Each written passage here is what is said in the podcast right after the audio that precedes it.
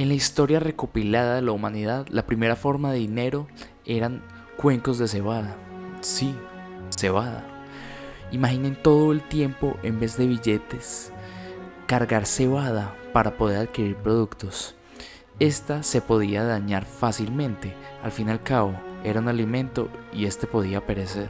No solo eso, imaginen también cómo hacían los monarcas para transportar toda la cebada que recolectaban en los pueblos o que debían pagar a los soldados. Era un caos logístico tremendo. Como solución ante estos problemas que implicaba la cebada como medio de pago, en el 2300 a.C. en Mesopotamia tuvieron la grandiosísima idea de usar pequeñas cantidades de plata en polvo como dinero, lo que acabó los problemas de transporte y caducidad que implicaba utilizar la cebada como medio de pago, pues este material era muy resistente y permitía ser transportado de una mejor manera.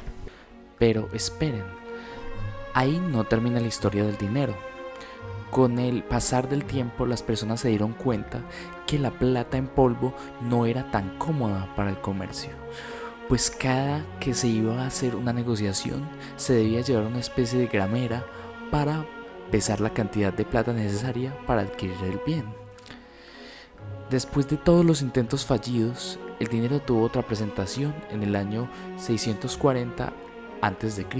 en Lidia se inventó la moneda. Sí, ese mismo objeto que en la actualidad preferimos no poseer, pues lo que dio paso a que se inventaran los primeros sistemas e instituciones monetarias en el mundo. El Imperio Romano creó el primer sistema monetario global los sellos puestos por los romanos en las monedas fueron esenciales para que las personas confiaran en el valor del dinero y desde todas partes del mundo pudieran comerciar bienes y servicios entre sí.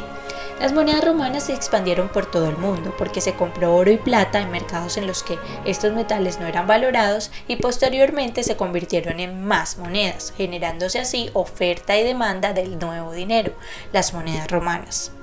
Tiempo después se crearon los billetes en China, y no necesariamente fue un acto consciente, pues en China las monedas tenían unos pequeños agujeros que se debían colocar en el cuello de las personas con el fin de poder llevarlas y así comprar otros productos.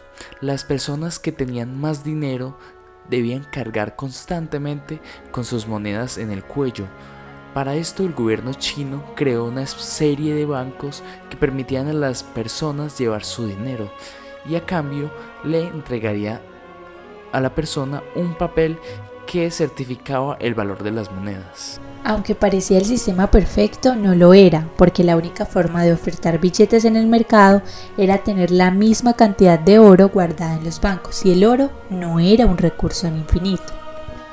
Por lo tanto, ahora el dinero era respaldado por leyes y confianza entre las personas. En final del día, los billetes eran un medio con valor para un fin, que era comprar y vender bienes en el mercado.